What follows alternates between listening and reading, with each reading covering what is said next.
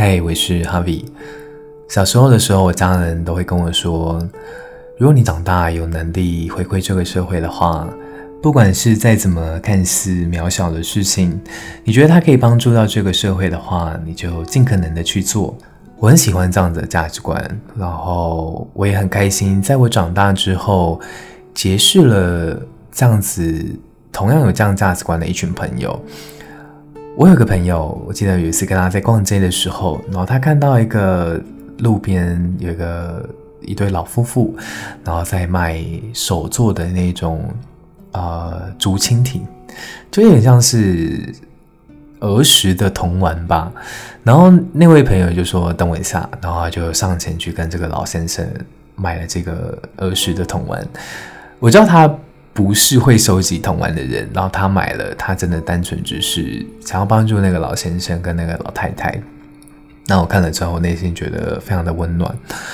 然后也有一个朋友，他在玩加密货币，那他只要有，其实不管有没有赚到钱啦，他每个月得到的一部分的营收，都会拿去捐赠给啊、流浪狗协会。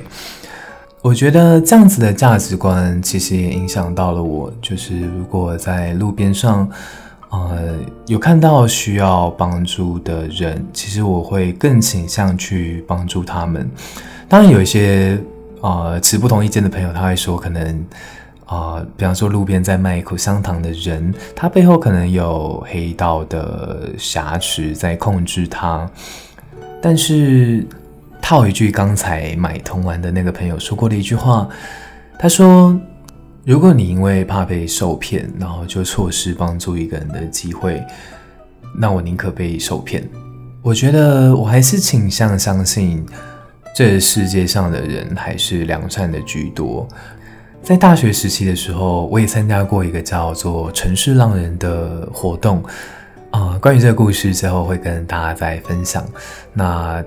总结来说，就是尽管自己贡献的很渺小，但是如果我出的这一份力，真的能够帮助到在台湾的某一个角落的人，或是我可以直接帮助到他的话，那就奋不顾身的去做吧。今天就分享到这边好了，嗯，晚安喽。